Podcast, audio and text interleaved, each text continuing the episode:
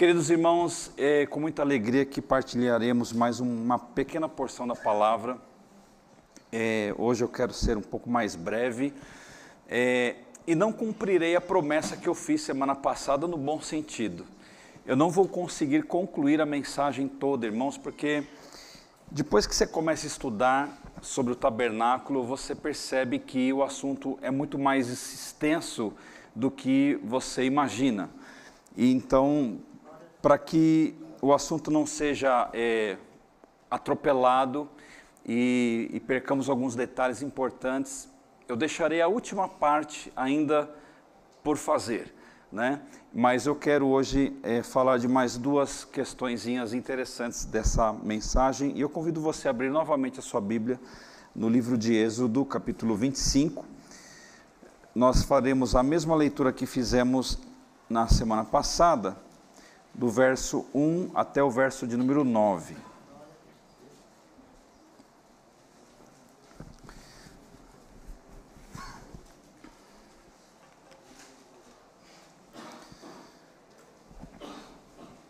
Êxodo capítulo 25. Todos acharam? Amém. A você que visita a nossa igreja, Deus abençoe, né? Você que não é membro, né? Seja muito bem-vindo, né? Que Deus possa falar ao seu coração. Quero também, irmãos, é, dar um aviso antes de nós iniciarmos aqui a leitura. Você que é novo convertido, que tem vindo à igreja, precisa dar uns primeiros passos, né? Todos os domingos às 9 horas da manhã estamos aqui disponível para é, ensiná-lo ou ensiná-la neste nesta caminhada com Jesus, tá bom? Então é um longo passo que a gente dá aí até o batismo, mas se você está aí dentro dessa classificação, terei o prazer enorme de poder caminhar com você durante uns três, quatro meses para formá-lo né? e, e firmar os seus passos nos caminhos do Senhor. Queridos irmãos, é, leiamos então o livro de Êxodo, capítulo 25, de 1 a 9, e o texto diz assim: O Senhor disse a Moisés: Diga aos filhos de Israel que me tragam uma oferta de todo homem cujo coração o mover para isso. Dele vocês receberão a minha oferta. Esta é a oferta que dele vocês receberão: ouro, prata e bronze, pano azul, púrpura e carmesim, linho fino, pelos de cabra, peles de carneiro tingidas de vermelho e peles finas, madeira de acácia, azeite para iluminação, especiarias para o óleo da unção e para o incenso aromático, pedras de ônix e pedras de engaste, para a estola sacerdotal e para o peitoral. E farão para mim um santuário, para que eu possa habitar no meio deles, segundo tudo que eu mostrar a você, como modelo do tabernáculo e como modelo de todos os seus móveis, assim mesmo vocês o farão. Oremos. Deus amado, Deus querido, nós te agradecemos por estarmos reunidos, ó Deus, nesta casa de oração. Alimenta-nos, ó Deus, com a tua palavra. Encha-nos, ó Deus, com o teu Santo Espírito, ó Deus. Que esta porção, ó Deus, possa enriquecer a nossa alma, Deus, e fortalecer a nossa fé. Ó Deus amado, que o teu nome seja exaltado, Pai, no coração e na vida de cada um que está aqui nesta noite, as pessoas que nos acompanham, ó Deus, por alguma rede social e que, ó Deus amado, se cumpra, Pai, em nosso coração o teu querer e a tua vontade. E nós oramos agradecidos, ó Deus, em nome do Senhor Jesus. Amém.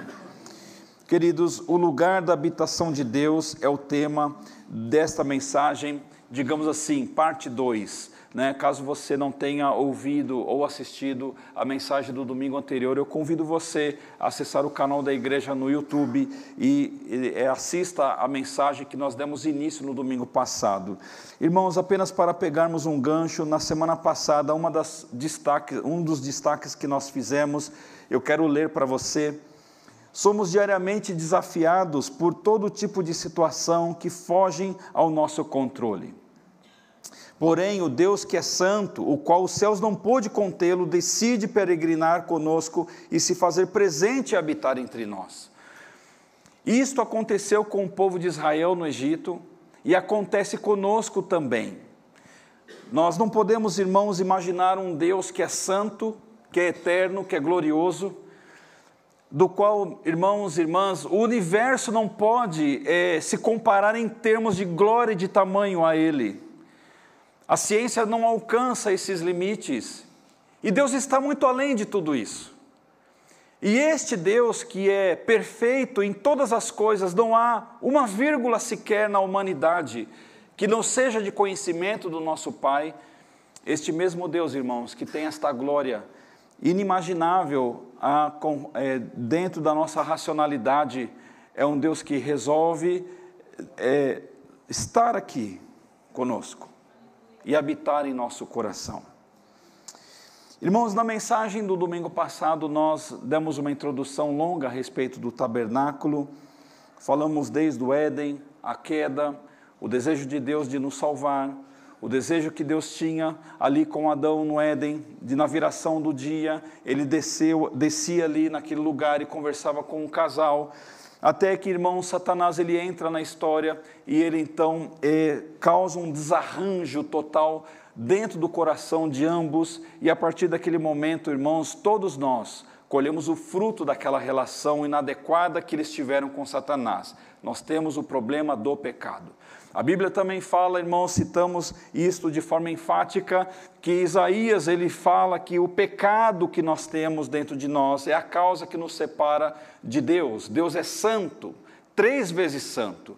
E estes pecados, o pecado que habita em nós, que faz parte da nossa estrutura, causa uma separação.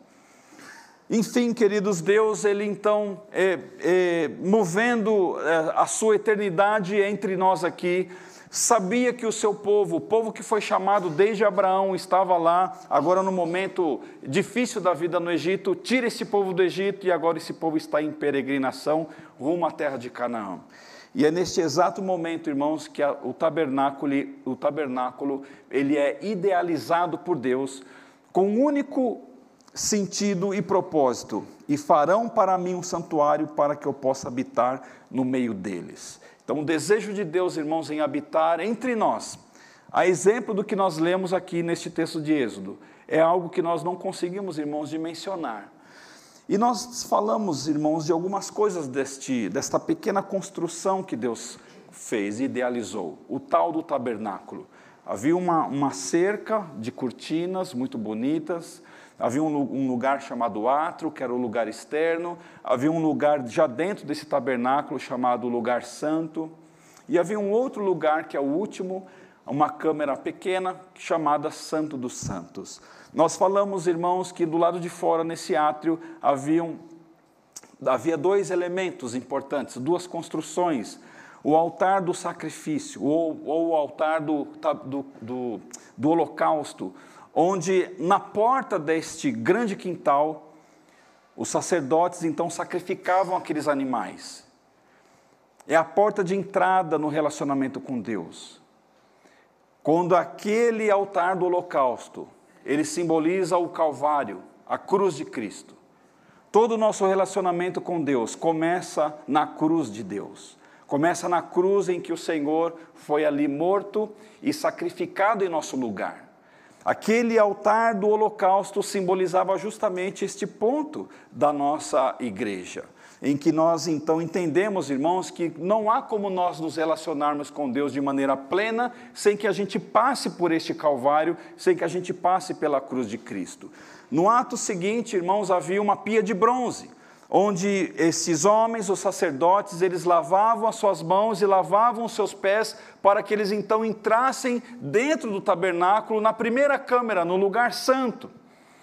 E este, é, esta pia de bronze, onde a água era contida ali, eles lavavam as suas mãos, lavavam os seus pés, para nós hoje simboliza aquela aquele, aquele degrau que nós precisamos avançar na vida, em que, embora já entregamos o nosso coração para Jesus, nós precisamos, irmãos, permanecer limpos, santos, constantes na obra de Deus. Quando nós lemos, irmãos, o livro de Hebreus no capítulo 8, 9 e 10, que ele faz um retrato destas coisas que nós lemos no livro de Êxodo, no capítulo 10 ele vai falar sobre esta constância de nós permanecermos constantemente na casa de Deus. A Bíblia fala sobre a santidade, né? a necessidade de nós nos purificarmos. Enfim, queridos irmãos, O simbolismo naquela pia tem a ver com a nossa, o nosso desejo de nos mantermos limpos também, mesmo frequentando uma igreja, mesmo já com o nosso coração entregue a Jesus, nós não podemos, irmãos, permitir com que coisas do mundo, coisas da vida, coisas da rotina é, é, nos contaminem tirem de nós o brilho dessa, dessa salvação que nós recebemos lá naquela porta, lá do tabernáculo, simbolicamente, claro, falando, na cruz de Cristo. Falamos sobre aquele, aquele, aquela mesa dos pães da proposição. Detalhamos algumas coisas sobre isso e hoje nós vamos falar, irmãos, sobre o altar do incenso. Quero ler um texto para vocês que encontra-se lá em Êxodo capítulo 30, diz assim, no verso 6 em diante: Ponha o altar em frente da cortina que ficará diante da arca da aliança. Ali eu me encontrarei com você. Que coisa bonita, irmãos repetindo esse verso de número 6, que por si só já daria uma linda mensagem, apenas este verso. Ponha o altar em frente da cortina que ficará diante da arca da aliança. Ali me, me encontrarei com você. De manhã, quando Arão for cuidar das lamparinas, ele deverá queimar o incenso cheiroso. Ao anoitecer, quando for acender as lamparinas, ele deverá fazer a mesma coisa. Essa oferta de incenso continuará para sempre, de geração em geração. Neste altar não ofereçam incenso comum, nem animais, nem cereais, não derramem ofertas de vinho sobre ele. Uma vez por ano, Arão fará uma cerimônia de purificação do altar, pondo nas suas quatro pontas o sangue do animal sacrificado para tirar os pecados do povo. Isso deverá ser feito para sempre, uma vez por ano. Esse altar deverá ser completamente santo, separado para mim, ó Senhor. Um pouco mais adiante, irmãos, no verso 34, diz assim, adiante também. O Senhor Deus disse a Moisés: Faça o incenso sagrado conforme a arte dos perfumistas, misture em partes iguais as seguintes especiarias cheirosas: estoraque, ônica, gálbano, gálbano, resina medicinal e incenso puro, e ponha sal a fim de conservá-la puro e santo. Moa uma parte deste incenso até que vire pó bem fino, depois leve-o para dentro da tenda na minha presença, onde eu me encontrarei com você e colocarei diante da arca da aliança. Considerem este incenso como uma coisa muito sagrada. Quando fizerem incenso para vocês mesmos, não usem a fórmula do incenso sagrado. Este incenso é uma coisa sagrada e dedicada a mim se alguém fizer incenso igual a esse para usá-lo como perfume, deverá ser expulso do meio do meu povo. Irmãos, este altar era um móvel que havia dentro do tabernáculo, ele media exatamente 45 centímetros por 45 centímetros por 90 centímetros de altura. Imaginemos que era uma mesinha pequenininha que ficava no lado.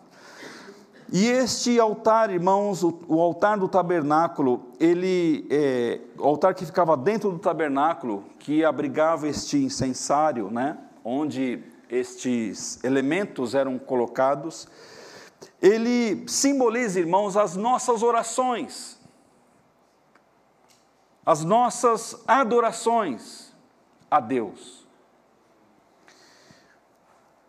O que chama atenção, irmãos, é os detalhes em que Deus apresentou para Moisés, de como ele é, queria que aqueles, que aqueles incensos fossem queimados, que materiais que eles deveriam é, sair em busca como matéria-prima dos incensos, e de como eles deveriam ser produzidos, com um detalhe adicional de que estes incensos, esses materiais, não deveriam ser utilizados para uso próprio de quem quer que seja, mas eles deveriam ser utilizados exclusivamente, exclusivamente para Deus. No Salmo 141, irmãos, verso 1 e 2, não precisa abrir, eu vou ler para você. Ó Senhor Deus, eu clamo a Ti, vem depressa me socorrer, escuta-me quando eu peço a Tua ajuda. Recebe a minha oração como se fosse incenso.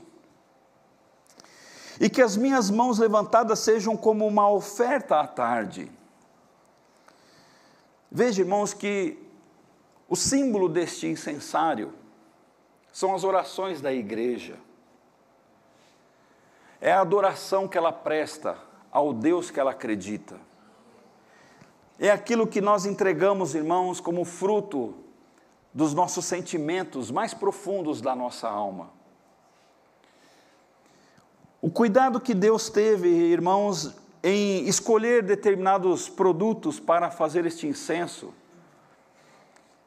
nos ajuda a entender a importância das nossas orações. E mais do que isso, como é que nós devemos fazer as nossas orações. Fazendo, irmãos, algumas pesquisas a respeito deste assunto, o estoraque, irmãos, era retirado de uma árvore era uma seiva que caía de uma determinada planta, em que, diferentemente de outras árvores, esta seiva, irmãos, ela gotejava naturalmente. Não havia necessidade de uma incisão, não havia necessidade de um corte naquele caule, não havia necessidade de apertar as folhas naquele caso, porque quando alguém encontrava aquela árvore, é só, é, era só eles no devido tempo, no horário certo, colocar as bandejas embaixo e eles colhiam aquelas gotas que extravasavam daquela planta. A ônica, irmãos, era um molusco retirado do mar. E este molusco, irmãos, ele deveria ser preparado para ser queimado. E a queima de, deste molusco produzia um cheiro muito agradável, por isso que ele era usado como incenso. E o gálbano era um arbusto, queridos irmãos, que só exalava o seu perfume quando as suas folhas e os seus galhos eram muito triturados. Era necessário que, diferentemente do primeiro, no caso o estoraque, este precisava ser triturado e juntado como pó. E o detalhe que nós lemos no, no final do, do capítulo 30 de Êxodo é que Deus orienta que no preparo fosse adicionado sal sobre tudo isso, para que houvesse então a conservação. E nós nos valemos, irmãos, dos simbolismos do tabernáculo para a nossa vida. E vários são os, os estudiosos, os comentaristas, que fazem as analogias dessas plantas. Uma coisa mais linda, irmãos. O estoraque talvez seja aquele elemento do preparo do incenso, já que o incenso ele simboliza as nossas orações e as nossas adorações a Deus, o nosso, a nossa adoração, irmãos, e as nossas orações, elas devem, por si só, serem voluntárias. Nós não precisamos, irmãos, de sermos estimulados por nenhuma razão na vida para nós orarmos e adorarmos a Deus. Não há motivação externa, queridos irmãos, que cumpra o papel de um coração alinhado com o coração de Deus. Não há como nós imaginarmos que Deus escolheria produtos e matérias-primas, irmãos, que não fossem imbuídas destes significados profundos para a nossa alma. Se havia necessidade deles colherem as gotas daquela planta, para nós, isso hoje significa, irmãos, que nós precisamos voluntariamente adorar a Deus e orar a Deus. Porque aqueles que já entraram pelo tabernáculo, simbolizado aqui, passaram pelo holocausto, foram purificados na pia de bronze, se alimentam no, dos pães da proposição, Impossível, queridos irmãos, de nós não nos voluntariarmos nas nossas orações. Tristes são aqueles que não desenvolvem esta disciplina em sua vida, que mecanizam a sua fé ao ponto de serem bíblicos, serem corretos, serem verdadeiros, mas não serem voluntários. O Senhor Jesus, irmãos, o Senhor da igreja, ele pede isso aos seus filhos e nos orienta desta maneira, em que nós somos convidados, irmãos, de uma forma espontânea, se derramar diante de Deus, sem que haja necessidade de um estímulo que me leve a tal ponto. Quando eu então concluo que eu dependo de estímulos externos, que eu dependo de realidades, que eu dependo de um momento, que eu dependo de uma situação, que eu dependo de estar em determinados lugares, que eu dependo, eu dependo de determinadas pessoas para desenvolver esta minha voluntariedade. Queridos, é necessário que nós repensemos a nossa fé. Porque quando o sacerdote já estava diante do incensário para é, tocar aquele fogo naqueles, naqueles produtos, irmãos. Era disto que Deus estava falando. Quando nós falamos da ônica, de um molusco que era necessário uma pescaria, em que essas pessoas iam ao lugar onde esse, é, essa, essa matéria-prima seria extraída, e depois, possivelmente, ele seria tratado, ressecado, enfim, para depois ser queimado. Irmãos, o simbolismo disso, queridos irmãos, é, nos dá uma ideia de profundidade.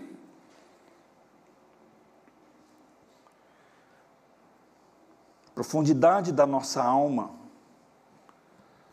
Onde, como igreja de Jesus, irmãos, qualquer coisa que esteja relacionada à superficialidade, ela é passageira, ela se torna palha.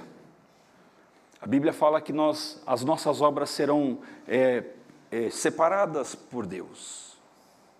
Jesus nos disse que para nós, para nós não separarmos o joio do trigo, embora muitas vezes nós temos uma vontade, né, pastor Cida? Mas a Bíblia fala que nós não temos autoridade para separarmos o joio do trigo. Quem fará essa separação será o Senhor da glória em que ele pegará a sua grande peneira e jogará para cima, e o joio será lançado fora, e o trigo permanecerá. Irmãos, as nossas orações elas precisam de profundidade. Caso contrário, queridos, nós podemos incorrer no erro da rotina, em que nós levantamos pela manhã, Senhor, obrigado por este dia, obrigado por isso, obrigado por aquilo, me ajude, tal, tal, tal, em nome de Jesus, amém.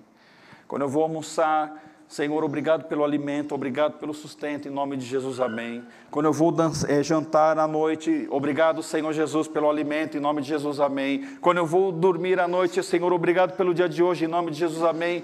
E dia após dia, essas orações são feitas dessa forma, feitas dessa forma, e as pessoas, depois de passado um tempo, passado um período da sua vida, não conseguem mais ter comunhão com o seu Deus, não conseguem mais ter comunhão com os seus irmãos, não conseguem se conectar com a sua missão de vida, não conseguem ter prazer numa música que é feita para o louvor do nosso Senhor, não conseguem ter a graça de pegar um texto da Bíblia e orar mais, porque já não há mais profundidade. E veja, queridos irmãos, que o incensário dentro do tabernáculo tinha este simbolismo Dentre tantos, este da nossa super, é, da, da falta, irmãos, de profundidade da nossa vida. Como é importante nós nos derramarmos. Como é importante, irmãos, ontem eu estava em casa fazendo algumas coisas, irmãos, e a Rafa e a Cris estavam assistindo um testemunho de um pastor lá.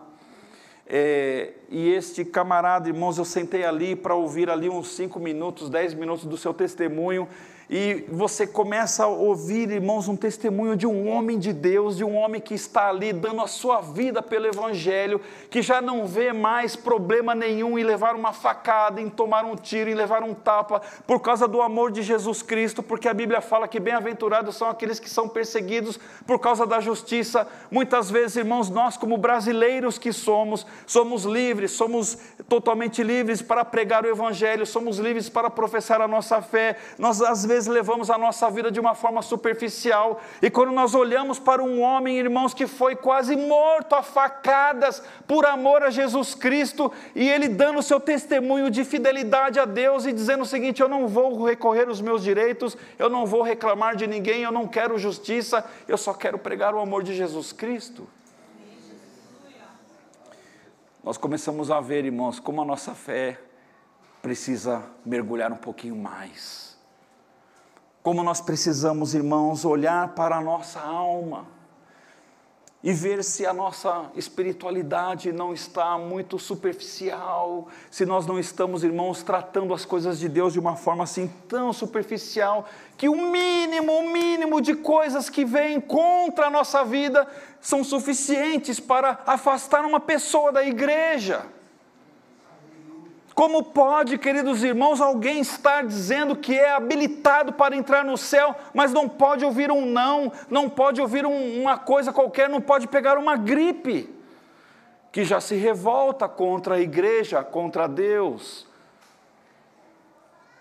Não pode fazer menos do que 15 graus, porque senão não sai da sua casa para estudar a palavra. Não pode garoar porque senão a pessoa deixa de assumir os compromissos. Irmãos, a superficialidade da fé das pessoas talvez seja uma das coisas mais nefastas que possa acontecer na vida da igreja. E quando nós olhamos para o gálbano, irmãos, uma planta que era necessário ser triturada, ser quebrada, ser moída, para que apenas depois desse, desse quebrantamento, depois dessa havia a retirada do odor bom que ela continha, mas só depois dela levar tantas pancadas. Eu sempre falo, irmãos, o Jarbas é um homem de Deus. Quando eles cantaram aqui essa música, a última, né, quebrantado, eu fiquei olhando para essa planta, imaginando, meu Deus, como que é essa planta? Quebrantado. Irmãos, não dá para nós vivermos um evangelho de estética e de aparência, não é verdade?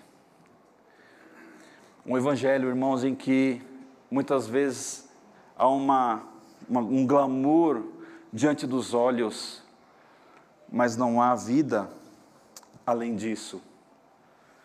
Em que há uma um, um coração, irmãos, que está aqui e tal, mas não é um coração quebrantado, não é um coração humilde, não é um coração, irmãos, que está disposto a sofrer as dores do Evangelho, a superar, irmãos, as suas dificuldades pessoais por amor a Jesus Cristo, a sentar na mesa com uma pessoa em que, embora não haja um relacionamento perfeito, mas por amor a Jesus Cristo, eu faço isso porque é por amor a Ele. Por não colocar a mão no meu bolso, irmãos, quando nós podemos colocar a mão no bolso para ofertar, para ajudar, a igreja viu o testemunho aqui desses homens. Homens que outrora estavam na sarjeta, literalmente na sarjeta e nós estamos, irmãos, confortavelmente diante de uma televisão de 70 polegadas, num ar-condicionado, num sofá reclinado, com um belo de um suco do lado e tendo a fé de Jesus Cristo, e estas coisas não nos tocam mais. Como nós podemos, irmãos, imaginar um Deus que separa produtos para o incensário. Como o nosso Deus é inteligente, não é? Como Ele prepara, irmãos, as coisas nos mínimos detalhes. Como Ele, irmãos, deseja que a nossa vida seja como este gálbano. Como Ele deseja, irmãos, que nós sejamos quebrantados, moídos, passados, irmãos, ali pelo forno das dificuldades para que a nossa fé seja fortalecida. Veja, irmãos, que o rei Davi, por isso que quando você lê a história deste homem, ele estava mil anos à frente de toda a sua geração. Quando ele comete um pecado, ele sabia que a sua vida estava, irmãos, uma porcaria, literalmente. Ele havia feito o pior de todos os pecados, irmãos, ele havia traído um homem com a mulher. Aquela mulher havia, é, estava grávida, a criança morre. Natan vem, põe o dedo na cara dele, e a partir de então, irmãos, Deus começa a tratar, tratar o coração deste homem. E ele chega a declarar no Salmo 51: Ó oh Deus, o meu sacrifício é um espírito humilde. Tu não rejeitas, tu não rejeitarás um coração humilde e arrependido. Em algumas versões, um coração humilde e quebrantado. Deus não rejeita, irmãos, um coração humilde e quebrantado. Não rejeita. O nosso irmão Guilherme comentou aí que está lendo um livro sobre humildade. Humildade, irmãos. Talvez a virtude das virtudes. Se pensarmos um pouquinho, um coração quebrantado e um coração humilde, irmãos, ele é o oposto de uma pessoa arrogante. Ele é o oposto de uma, é oposto de uma pessoa impetuosa, oposto de uma pessoa que está sempre ali querendo e exigindo os seus direitos. Irmãos, é necessário que a gente compreenda o significado desse altar do incenso.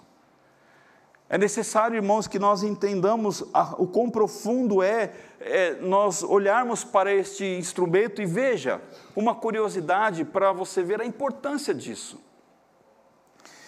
Fazendo uma tradução para os nossos dias, tem-se a ideia de que este incensário, irmãos, aliás, de que o candelabro, que é o, a, o próximo instrumento que nós vamos falar, que eu vou, já vou emendar uma coisa com a outra, pesava aproximadamente 34 quilos de ouro. Você faz ideia o que é isso? Uma grama de ouro hoje, irmãos, segundo a cotação aí, 295 reais, uma grama. Uma grama vezes mil, vezes 34, 9 milhões, 900 e tralalá no dinheiro de hoje. Só o candelabro onde era aceso a luz do lado do incensário, fora o revestimento da mesa e tudo mais. Irmãos, não é brincadeira. O valor dessas coisas, se para nós é muito, para Deus é muito mais. Porque o valor para Deus não está implícito na posse, no bem, mas no sentido e no significado, diferente da nossa visão. Então é possível, queridos irmãos, que nós sejamos de alguma maneira verdadeiros e bíblicos, mas pode ser que nós sejamos mecânicos e ritualistas, por não entendermos a profundidade das orações que Deus espera que nós façamos. É possível, irmãos, que alguém seja, por outro lado, místico, espirituoso, mas falso e superficial. Aí está, irmãos, dentro do incenso aqui, o ponto de equilíbrio que nós precisamos encontrar como igreja, igreja local. Como é que tem sido as nossas orações, igreja batista do Jardim Guatemi? Eu não falo aos, aos visitantes e não, nem aos irmãos. A minha função primária é pastorear as nossas ovelhas. Mas como é que andam as nossas orações, meus irmãos? No momento em que nós olhamos para um louvor e, e ouvimos estas músicas, o que que nasce dentro do nosso coração são pensamentos de adoração ou simplesmente os pensamentos divagam por observações na estética, na voz, e isso e aquilo? Em que nível nós estamos nos comprometendo com Deus, irmãos, sabidamente este incensário ele precisava, irmãos, ser tocado fogo nele para que a chama incendiasse aqueles produtos misturados e dali então o cheiro pudesse subir.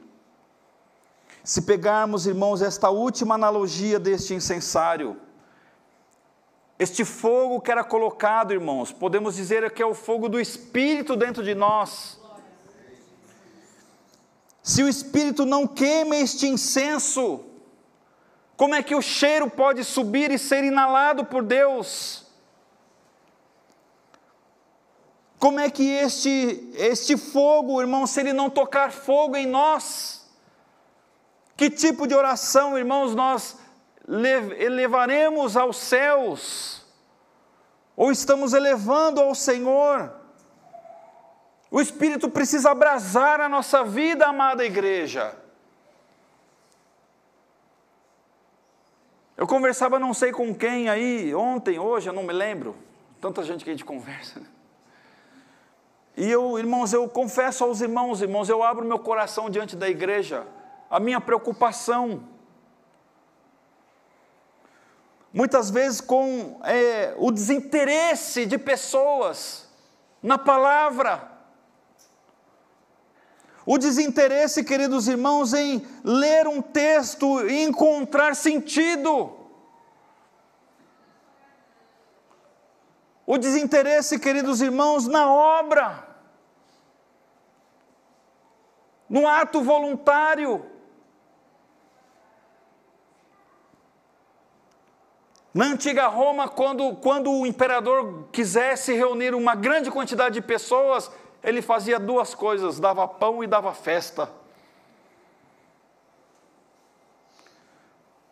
E parece que não, os tempos passaram, mas os hábitos permaneceram. Quando você promove pão e promove festa, as pessoas aparecem. Mas, irmãos, como igreja de Jesus, os tempos que nós estamos vivendo são tempos sombrios. Eu acho que talvez a igreja justamente anda gelada, não, não digo em termos plenos, mas eu acho que talvez não há, não, não há essa compreensão do que nós estamos prestes a viver, irmãos.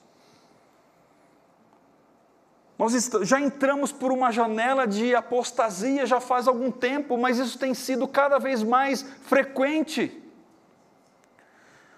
Então, em nome de Jesus, meus queridos, não se afastem do fogo que abrasa o nosso coração, que é o Espírito. Deus ele precisa sentir o cheiro das nossas orações, o cheiro das no da nossa adoração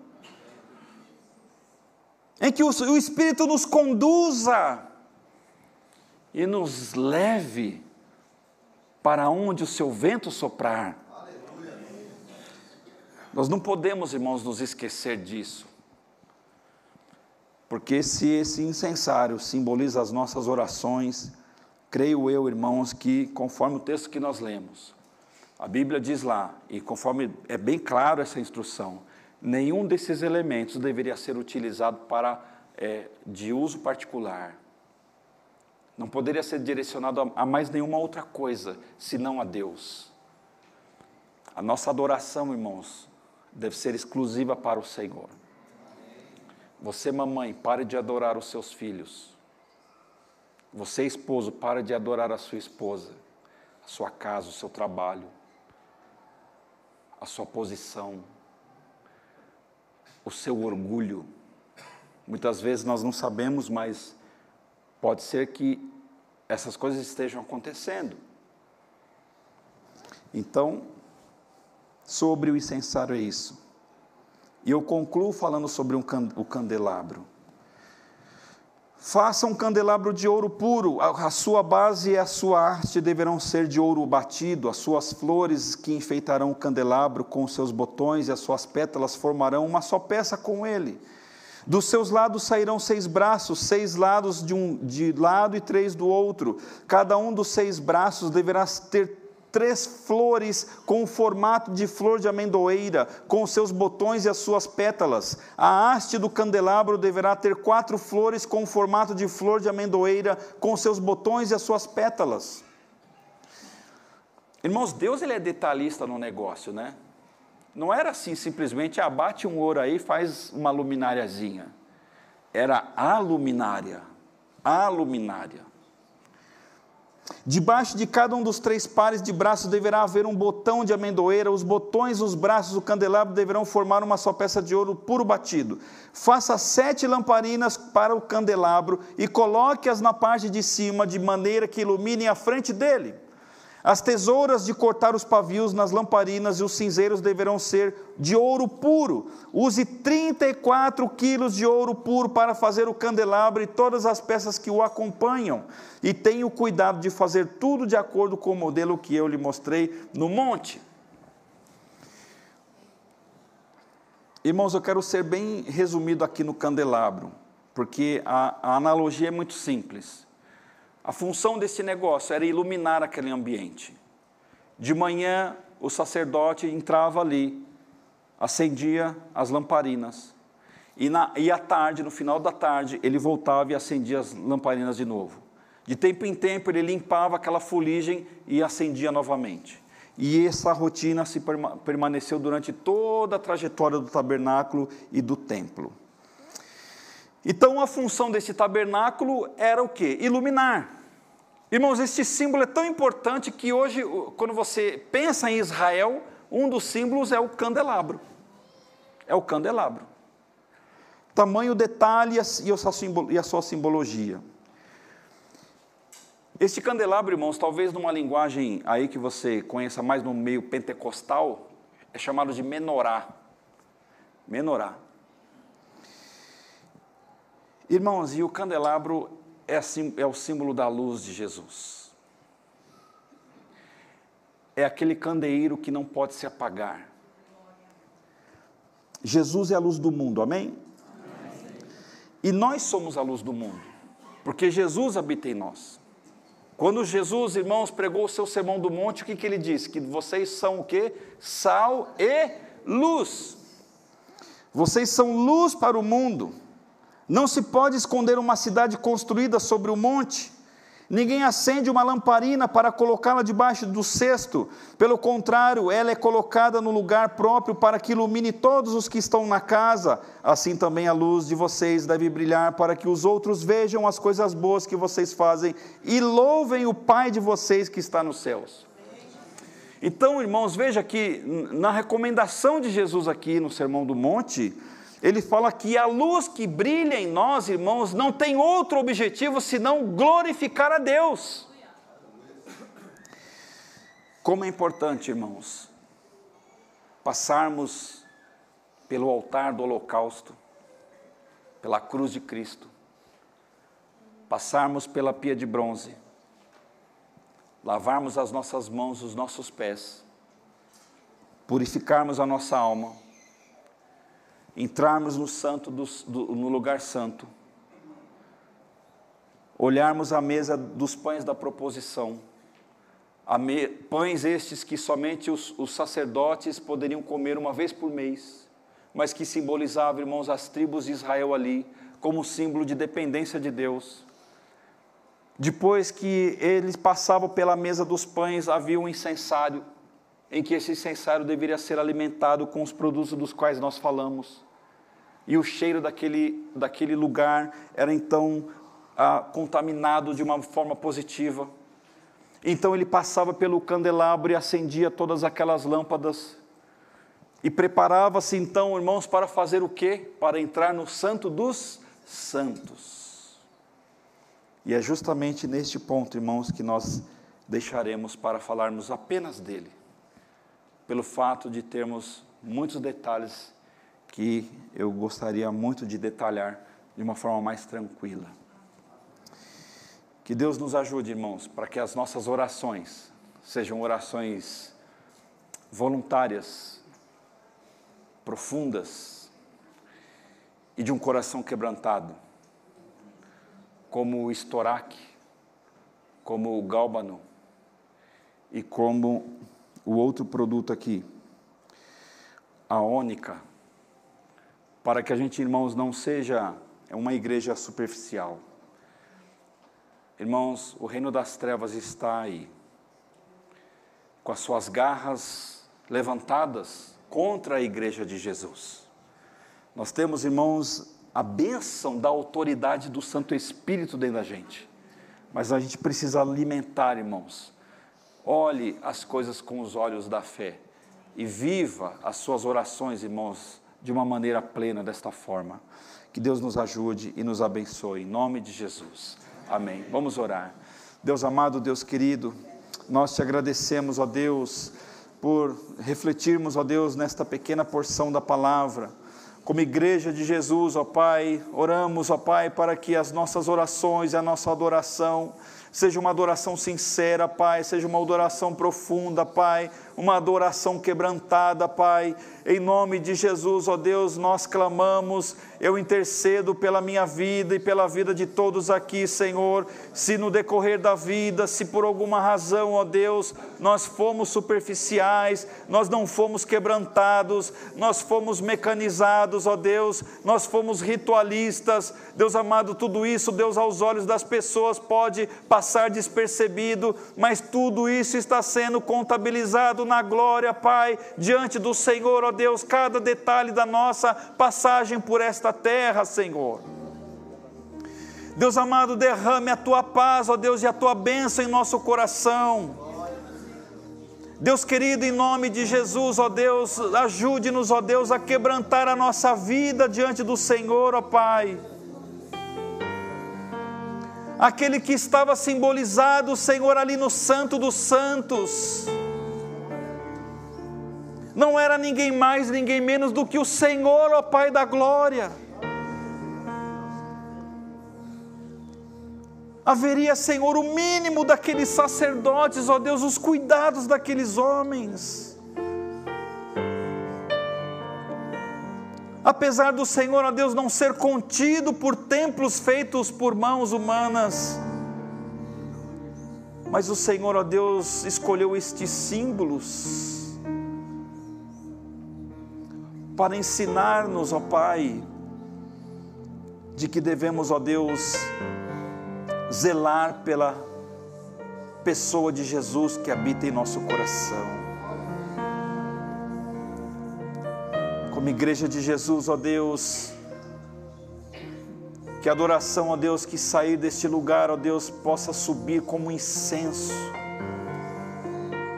Que as nossas orações, ó Deus, sejam dentro do nosso lar, aqui nesta casa de oração, possam ser queimadas, ó Deus, e subir como incenso suave. Que o Senhor possa se agradar, ó Deus, das nossas orações. Mas nós sabemos, ó Deus, que as nossas orações, ó Pai, elas são direcionadas pelo Santo Espírito.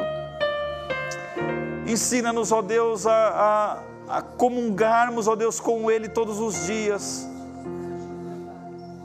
Ajude-nos, ó Deus, a ouvirmos a voz do Santo Espírito, ó Deus, nas decisões que precisamos tomar.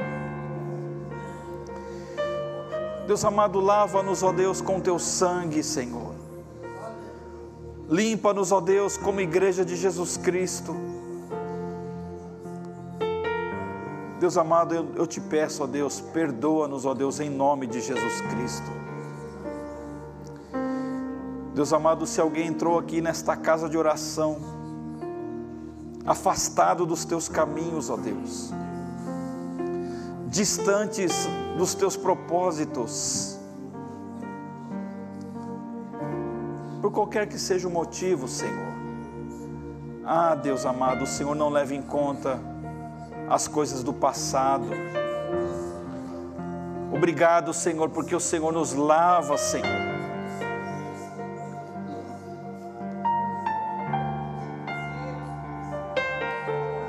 Ajude-nos, ó Deus, a compreendermos a tua santa vontade, Senhor. Se temos pessoas nessa casa, Senhor, com chamado ministerial, Senhor, desperte-os, ó Deus, em nome de Jesus. Os tempos, ó Deus, são os tempos sombrios, ó Pai, em que a sua igreja precisa de profundidade, Senhor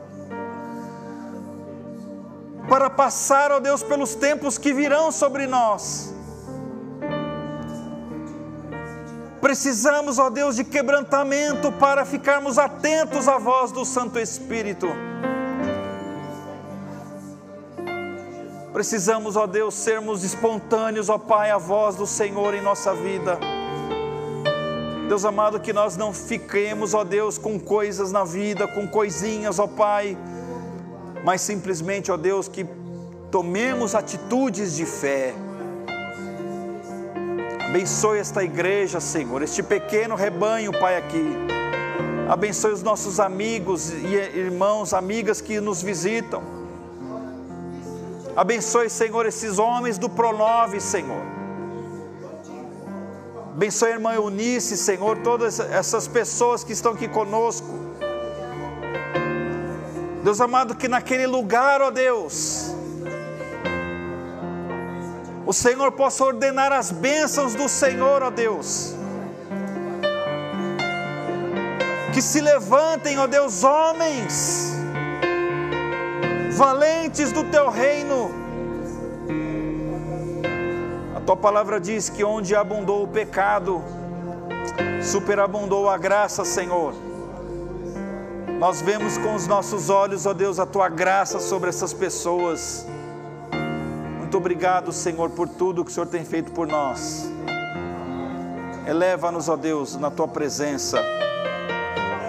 E nós oramos agradecidos no nome santo, precioso, bendito e exaltado de Jesus Cristo. Amém, Senhor.